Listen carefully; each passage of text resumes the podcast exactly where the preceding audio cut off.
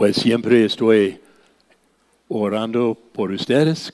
Realmente es algo eh, en nuestro corazón, esta iglesia, como Dios ha dado pastores y líderes aquí en esta iglesia.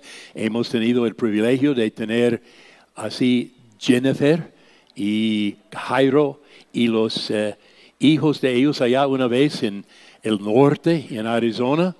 Nosotros, eh, Nancy y yo, y con nuestros hijos, pues tuvimos el privilegio de vivir aquí en Colombia, en Bogotá, Colombia y Bucaramanga, Colombia, unos años, los años 70.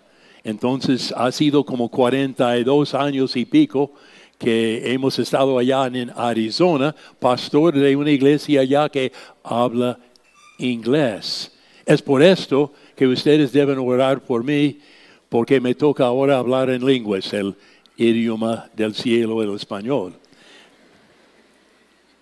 Entonces así llegamos a este momento tan importante de ver cómo es la palabra de Dios y cómo es que nosotros podemos realmente ver cómo es que Dios nos habla a nosotros esta mañana. No sé si puede bajar esto un poco, ayúdame porque esto llega muy fuerte para mí. Gracias. Vamos al libro de Apocalipsis, el capítulo 5. Y realmente el libro de Apocalipsis ha sido, yo creo que el libro más torturado en toda la Biblia por los eh, expositores, quizás no son expositores, sino charlatanes que han torcido este libro con sus interpretaciones tan raras. Y por otro lado, muchos que son muy serios con la Biblia han descuidado este libro por miedo de cómo los que han torturado el libro, ellos no quieren hacerlo. Pero nosotros sí tenemos la promesa, la bendición que ese libro nos habla, que si a leer ese libro en voz alta, hay bendición grande para los que leen y para los que oyen así la palabra de Dios. Entonces vamos a orar ahora antes de comenzar y pedir que Él está en el trono en el cielo, puede bendecirnos con su presencia y su poder. Oremos. Digno eres, Señor y Dios nuestro, de recibir la gloria el honor y el poder porque tú criaste todas las cosas y por tu voluntad existen y fueron creados. Gracias, oh Señor, por la promesa de tu presencia al leer tu palabra y exponer esta palabra y por el poder de hacerlo. En el nombre de Cristo Jesús. Amén. Hay dos cosas importantes hacer, acercarnos el libro de Apocalipsis. Suena así, Apocalipsis. Es realmente la revelación de Jesucristo. Entonces, al llegar a este libro, hay dos puntos que debemos notar. Uno, que es un libro de cuadros grandes de colores radiantes. Es un libro así de cosas parecen como raras, pero es la manera en la cual que Dios nos manifiesta cómo es su iglesia, cómo es Jesucristo, cómo es la palabra de Dios llegando a nosotros con estos cuadros de colores, símbolos. Entonces, al llegar con esto, debemos ver que no es un libro en segundo punto es, no es un libro cronológico. Es decir, que no puede uno leer ese libro de Apocalipsis 1 hasta 22 como una historia o algo así. Porque hay como siete veces que va desde el principio, la primera venida de nuestro Señor Jesucristo, cuando Él llegó hasta el final. Y otra vez comienza con el nacimiento de Cristo y es paralelo. Entonces hay como siete secciones que son paralelas y cada sección tiene más énfasis al final. El juicio sobre el dragón, juicio sobre Babilonia, juicio sobre así los pecadores que rechazan al Señor Jesucristo. Y al final llega al punto de mostrarnos un cielo nuevo, nueva tierra, la gloriosa creación de Dios restaurada. Entonces es necesario ver que son secciones de ese libro paralelas, comenzando desde la primera venida de Cristo hasta el final y otra vez la misma cosa, cada vez con más énfasis con lo final. Entonces entrar con este libro, el gran desafío. Y vamos en segundo lugar con el gran redentor.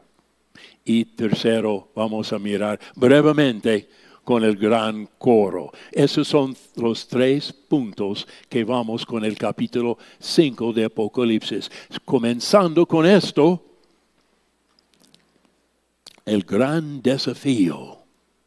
El libro comienza así, así Apocalipsis 5.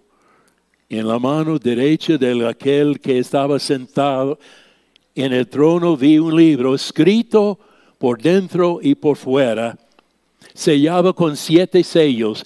Vi también a un ángel poderoso que anunciaba a gran voz. ¿Quién es digno de abrir el libro y de desatar sus sellos?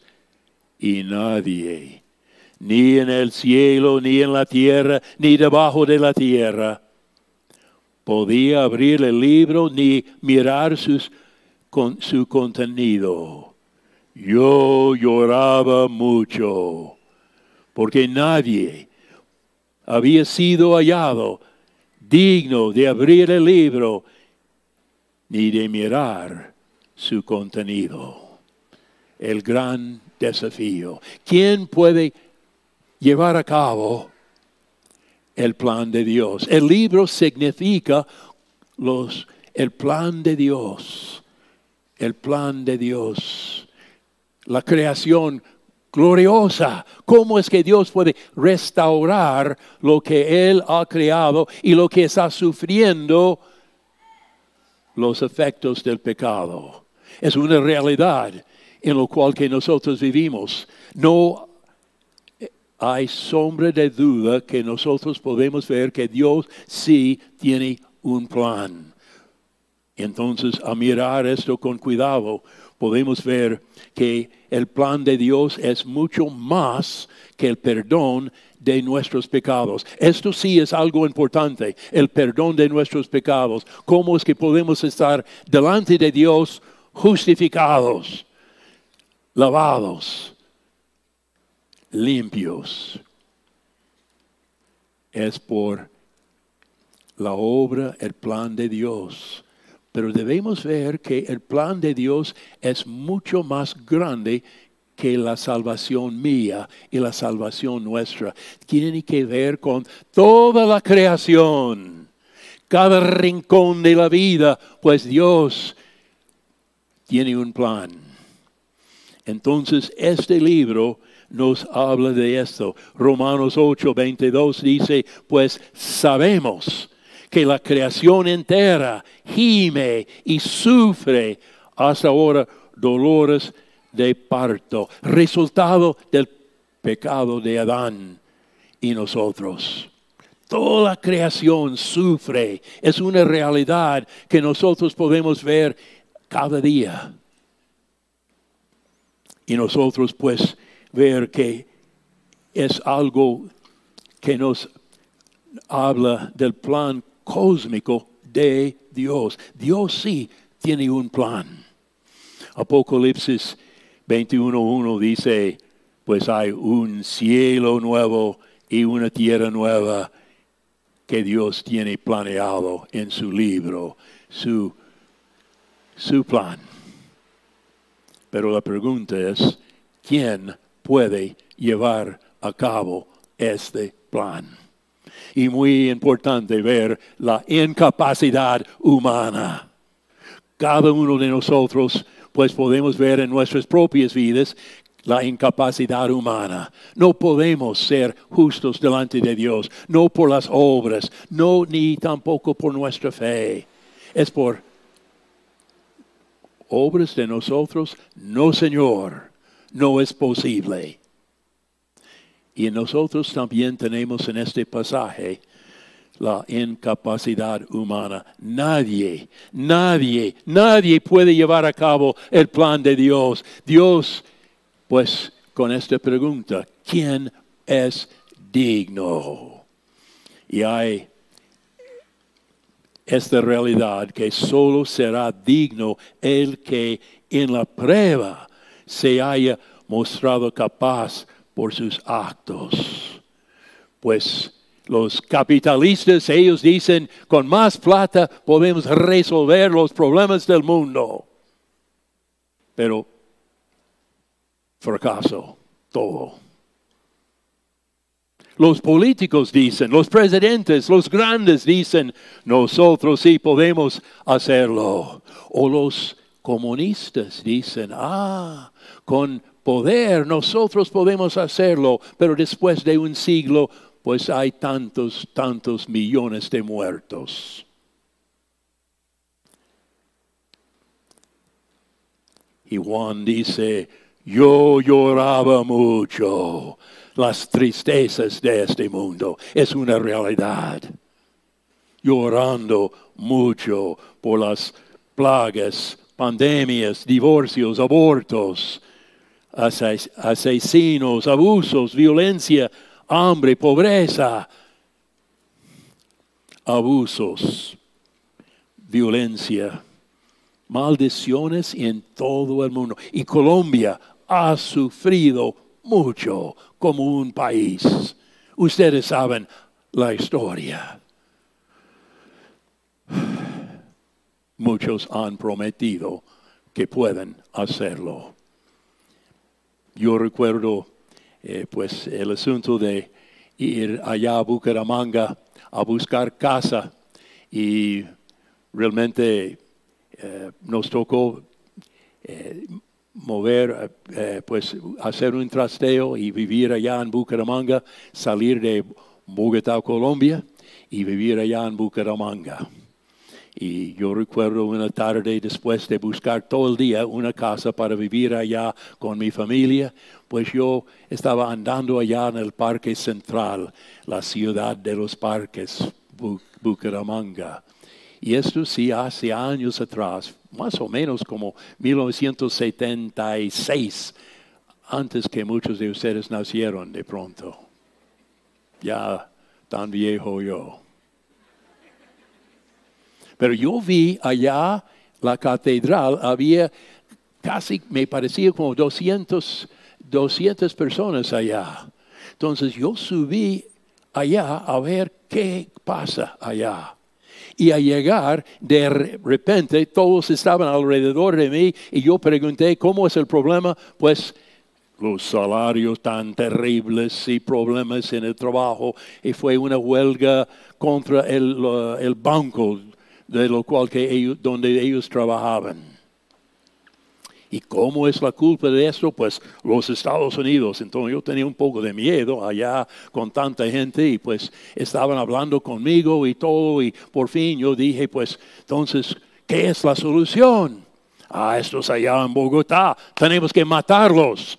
Uh, había policía también allá y en este momento yo pregunté, ¿quiénes de ustedes entonces pueden gobernar?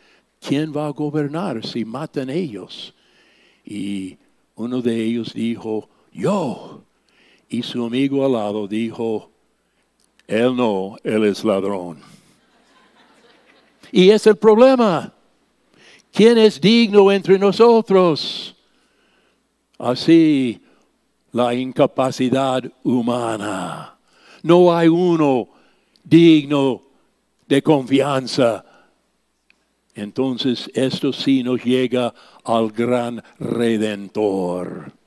Interesante este pasaje, ¿no es cierto? El versículo 5, entonces, entonces uno de los ancianos me dijo, no llores, no llores. Mira, el león de la tribu de Judá, la raíz de David, ha vencido para abrir el libro y sus siete sellos. Miré y vi entre el trono con los cuatro seres vivientes y los ancianos a un cordero de pie como inmolado, que tenía siete cuernos y siete ojos, que son los siete espíritus de Dios enviados por toda la tierra. Él vino y tomó el libro de la mano derecha de aquel que estaba sentado en el trono cuando tomó el libro, los cuatro seres vivientes y los veinticuatro ancianos se postraron delante del Cordero.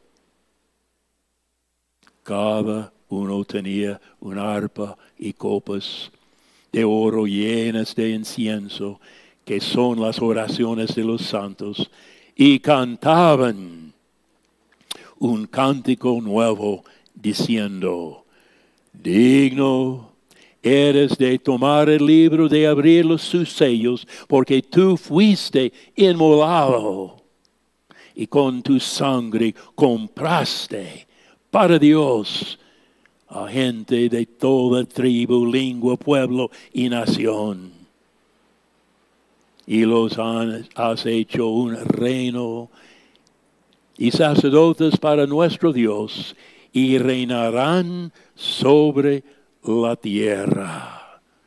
El anciano dijo, no llores. El mundo sí debe llorar con tristeza, pero los cristianos, los que son del pueblo de Dios, los que están con el anciano, pueden escuchar, no llores, porque la identidad del redentor. ¿Quién es? Es el león con fuerza, con poder, el león de la tribu de Judá, el Mesías que fue así como el plan de Dios. Él llegó. Entonces, tan interesante, el que realmente vino y se hecho carne, se identificó con nosotros, es de esta línea, un hombre verdadero, identificado con nosotros, con nuestra carne. Pero dice también, y yo creo que con el contexto nos habla aquí que es raíz de David, es el Dios de David, realmente es alfa y omega, es el principio y el fin, es el, como dice en el primer capítulo de Apocalipsis, el todopoderoso, es Dios la identidad, hombre y Dios, en una sola persona, Jesucristo. Es el gran redentor. Entonces tenemos así la raíz de David, tan bello. Él es el centro de la iglesia aquí, el centro de la fe cristiana, el centro de la fe reformada y ahora su obra. Como dice, Él compró un pueblo.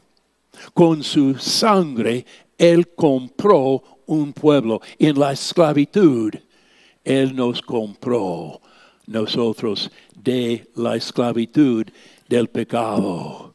Salvación es del Señor, no es de nosotros.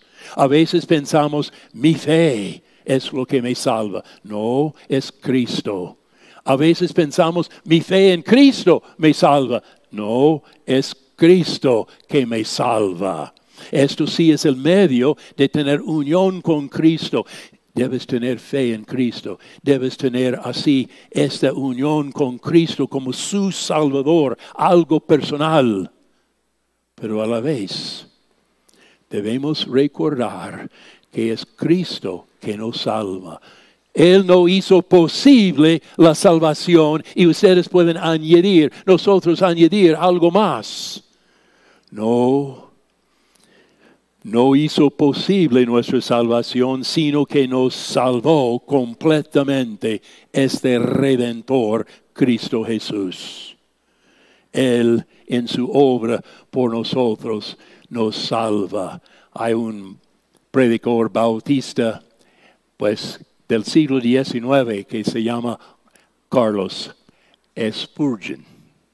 Él decía esto, si hubiera un solo punto en la vestidura celestial de nuestra justicia que nosotros mismos tuviéramos que poner, estaríamos perdidos. Toda nuestra justicia es de Cristo.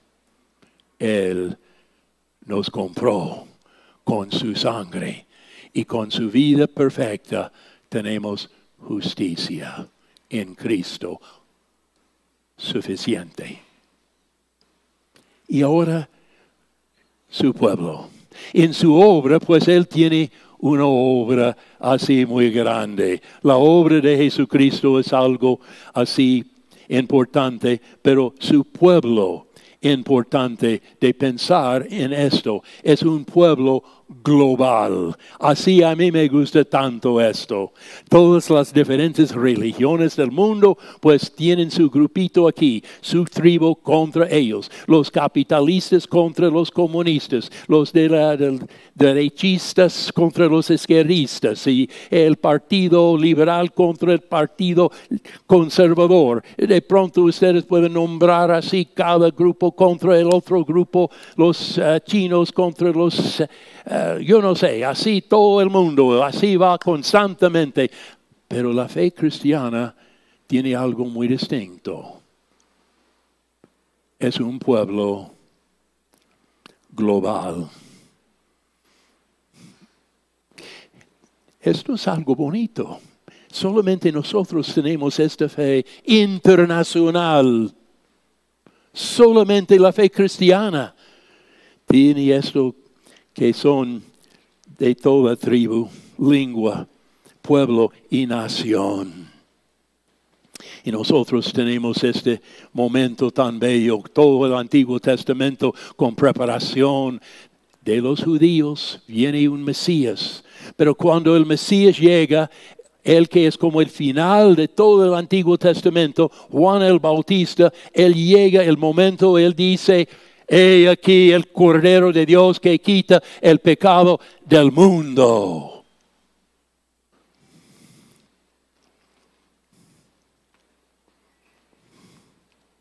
Los judíos tenían un defecto terrible, una interpretación como el Mesías iba de ellos y toda la palabra de Dios fue de ellos que ellos eran el único pueblo de Dios. Pero Dios dice en el Antiguo Testamento que ellos deben ser luz para los gentiles. Pero ellos tenían en la mente que ellos, solamente ellos eran pueblo de Dios. Y decir que quita el pecado del mundo fue como una ofensa para ellos. Yo he eh, ilustrado esto así en estos días, que los gentiles cada vez de ir a hacer su mercado, comprar sus verduras y la carne allá en el, mercado y todo eso, llegar por fin a la casa con todo esto así, ¿qué hacían ellos? Por supuesto, lavar las manos, pero no tenían nada que ver con lo higiénico así, gérmenes o algo así, no, fue de tocar. ¿Cuántos gentiles hay aquí? A ver. Todos somos gentiles. Y para ellos, posiblemente ha tocado un gentil. Entonces tiene que lavar las manos en puro. La palabra de Dios llega. Quitar el pecado del mundo de toda tribu, lengua, pueblo y nación internacional, global. Es un punto importante en esto, hasta que podemos leer entre los rabí de esa época algo así. Nosotros, los judíos, somos pueblo de Dios y los gentiles son leña para los fuegos del infierno. Entonces esto llegó como algo muy fuerte. Es un evangelio, un mensaje, un pueblo que Dios tiene de todas las naciones. Importante como Juan dice, dice en 1 de Juan 2, 2, el mismo es la propiciación, el sacrificio por nuestros pecados y no, no solo por los nuestros, los judíos, sino también por los del mundo entero. El pueblo de Dios no es solamente de los judíos, sino de todas las naciones. Él tiene pueblo, así, todos de cualquier nación, pueblo de Dios, hijos de Dios, adoptados parte de la familia íntima de Jesucristo. Sí, cada tribu, lengua, pueblo y nación, un pueblo sin clases, el pueblo de Dios. Global, pero el segundo punto sobre esto es importante, es un pueblo personal. Y nosotros pues tenemos que ver esto, que Cristo murió por mí en particular.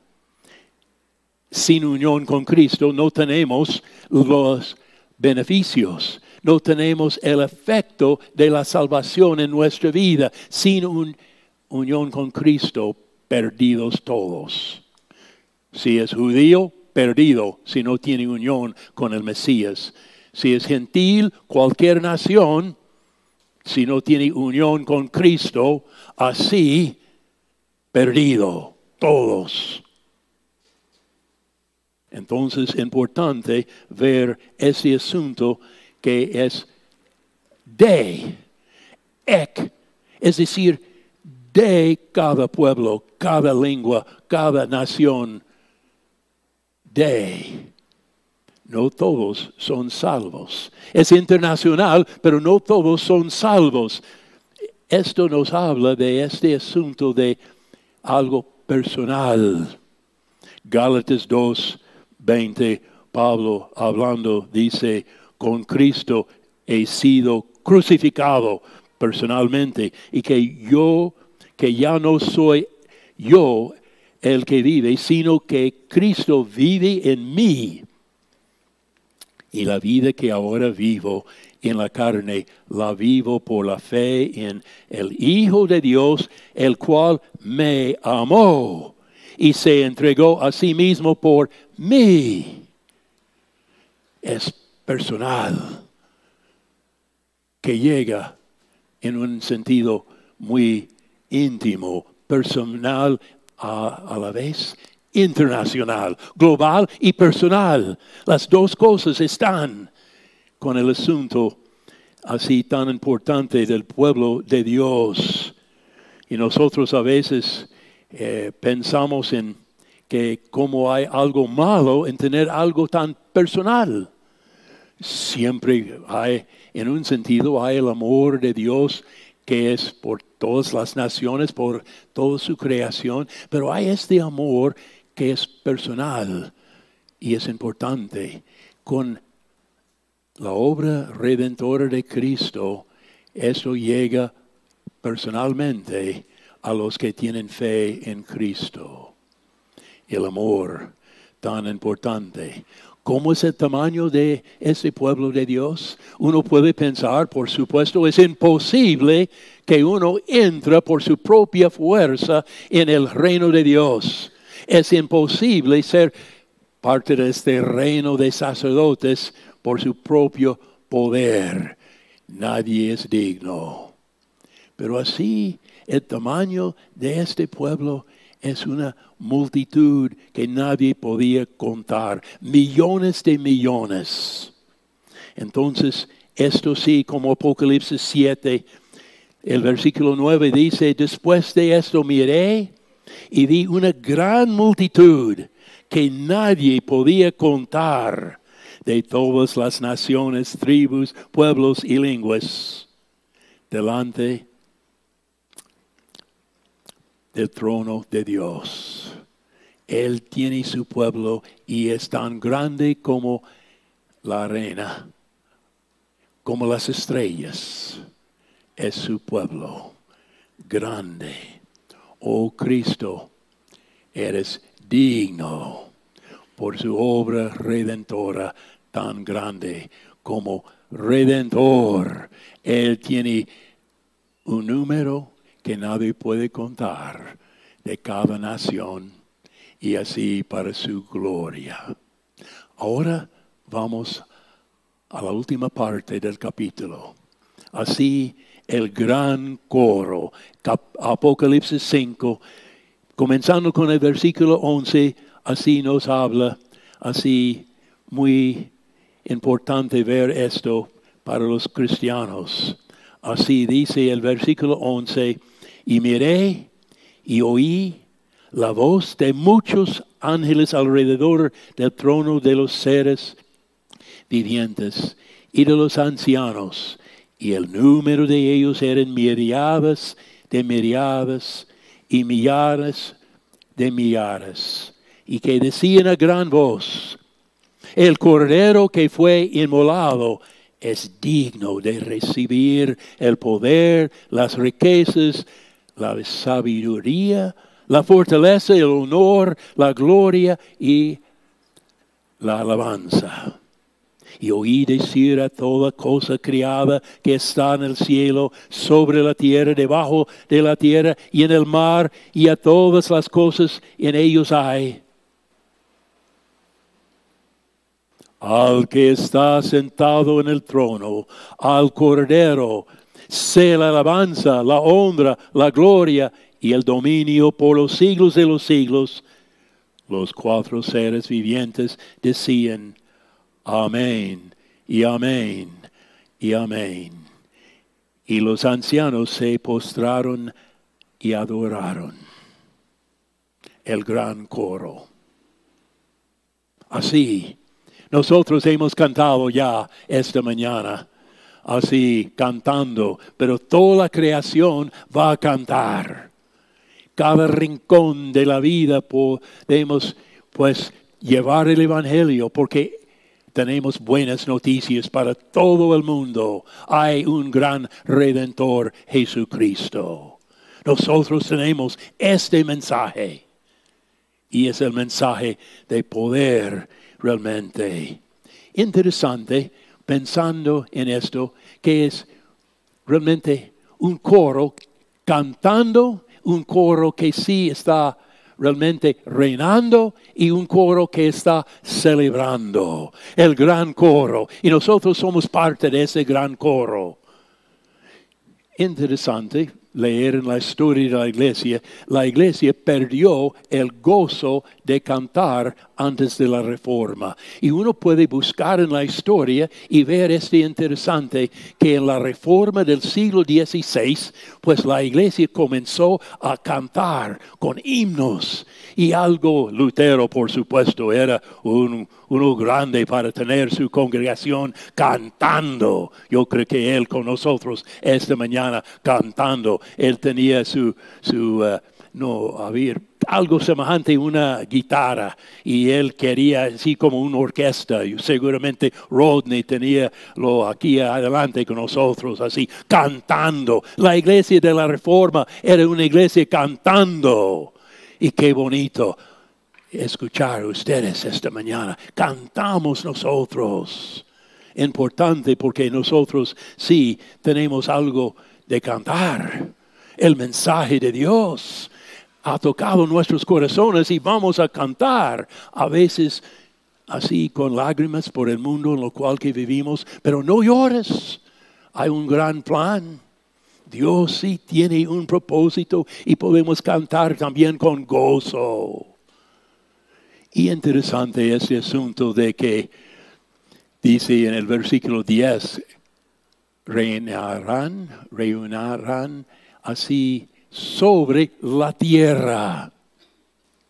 Es algo interesante porque tenemos el asunto que Dios mediante, si me invitan todavía, creo que sí, a predicar la semana entrante sobre la segunda venida de nuestro Señor Jesucristo.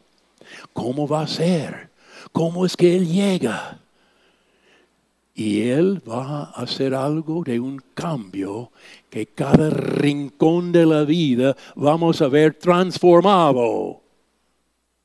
Como dice Apocalipsis, un cielo nuevo, una tierra nueva, nuevos cuerpos transformados. Toda la creación va a cantar. Así reinarán el pueblo todos sobre la tierra. Algo muy bello. Como dice segundo de Pedro 3, 13. Pero según su promesa, nosotros esperamos nuevos cielos y nueva tierra en los cuales mora la justicia. La promesa de Dios podemos confiar en esto, porque Cristo murió por nosotros, dio su vida por nosotros, Él me dio su vida por mí, por ti en Cristo, y se resucitó de la muerte. Ganó, cumplió con su promesa. Él vive, está a la diestra de Dios ahora orando por nosotros. Él lleva a cabo el plan de Dios. Entonces podemos nosotros así tener esta realidad que Él sí viene a restaurar todas las cosas. Como dice Hechos 3, 21, Él debe estar en el cielo hasta que viene a restaurar todas las cosas. Wow, buena noticia. ¿Hay algo en esto que podemos celebrar? Cantando como iglesia, sí, reinando porque Cristo ya ha vencido. Entonces nosotros, en un sentido, estamos reinando ahora porque somos más que vencedores por medio de aquel que nos amó. Pero también hay algo en nosotros en lo cual que debemos tener esta celebración que Él ha cumplido con su promesa. Él ha llevado a cabo el plan cósmico de Dios. Tenemos nosotros esto en cualquier momento de dificultades, con grandes tribulaciones, podemos celebrar. Cristo vive. ¿Cómo es el asunto de ese gran desafío? ¿Cómo es? Quizás pensamos cómo uno puede llevar a cabo este plan. En Cristo sí hay. El mundo un fracaso. Paz en el mundo. Tantas veces Colombia ha tenido acuerdos con este grupo y otro grupo y no cumplen con esto. Todavía hay guerra. Hace unos años, pues la primera vez, Nancy y yo, pues fuimos a Israel. Una invitación allá muy bonita de conocer Israel y, y yo pues dar unas conferencias sobre un tema favorito sobre el matrimonio allá pues la iglesia hermana nuestra allá en, pues en Rishon Lezion, en esa época, allá en Israel, pues tenía una relación muy estrecha con dos otras iglesias en el norte de Galileo. Y cada año ellos tenían así un campamento o un retiro para todos en las iglesias. Todos fueron allá a Haifa, entonces allá en Haifa, pues eh, había el asunto de eh, el viernes, eh, cuando comienza el sábado para ellos, el día especial para los judíos en Israel. Y estos judíos son creyentes, cristianos. Y los palestinos que vienen, también cristianos. En esa época había tanto odio entre palestinos y judíos allá en Israel que había gente, palestinos, que iban con una bomba, pues algo de explosión, dinamita, no sé cómo exactamente expresar esto, pero así dentro de su chaqueta y entrar con donde hay muchedumbre o mucha gente y así explotar esto para matar judíos. Odio tremendo. Entonces, Baruch Maoz, el pastor allá, me contó que este grupo de, del norte de Galileo llegan durante el culto en la noche, la primera noche. Entonces yo iba predicando sobre así eh, los esposos, cómo es la relación en Cristo. Pero uno tiene que entender algo. Ellos llegaron en dos autobuses grandes, los palestinos, y entraron a sentarse por todo eh, la iglesia así, diferentes lugares habían así puestos para ellos. Yo estaba tratando de predicar a predicar en inglés, Baruch traducía a hebreo y otro, después de esto, a traducir en voz alta a árabe y otro después de esto en ruso. me toca a mí otra vez, ¿cómo es? A ver. Yo noté cuando entraron los palestinos cristianos, se sentaron así. Y yo vi que todos, judíos y palestinos, estaban llorando. Yo, pues seguro que no tenía nada que ver con, con mi predicación, porque yo estaba tratando de comunicar algo por medio de inglés, hebreo, árabe y ruso, y pues así. Entonces después yo pregunté a Baruch, ¿por qué están con lágrimas? Él me dijo, esto pasa cada vez cuando los palestinos llegan a sentarse por toda la congregación. Ellos saben que es el único lugar en todo Israel donde palestinos y judíos, cristianos en Cristo, abrazan con amor. Después de su sermón, usted puede ver, todos están allá abrazando con lágrimas. Y después de esto había Shabbat, la comida, todos juntos.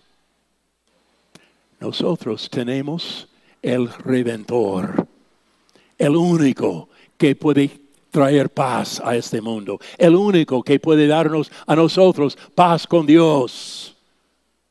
Nosotros tenemos algo que es mucho, mucho, mucho, mucho mejor que un presidente favorito. O mucha plata. O yo no sé qué. Esto sí. Este evangelio tiene poder para transformar nosotros mismos y hasta una nación. A Dios sea la gloria. Vamos a cantar. Digno, digno, digno eres, Jesucristo. Oremos.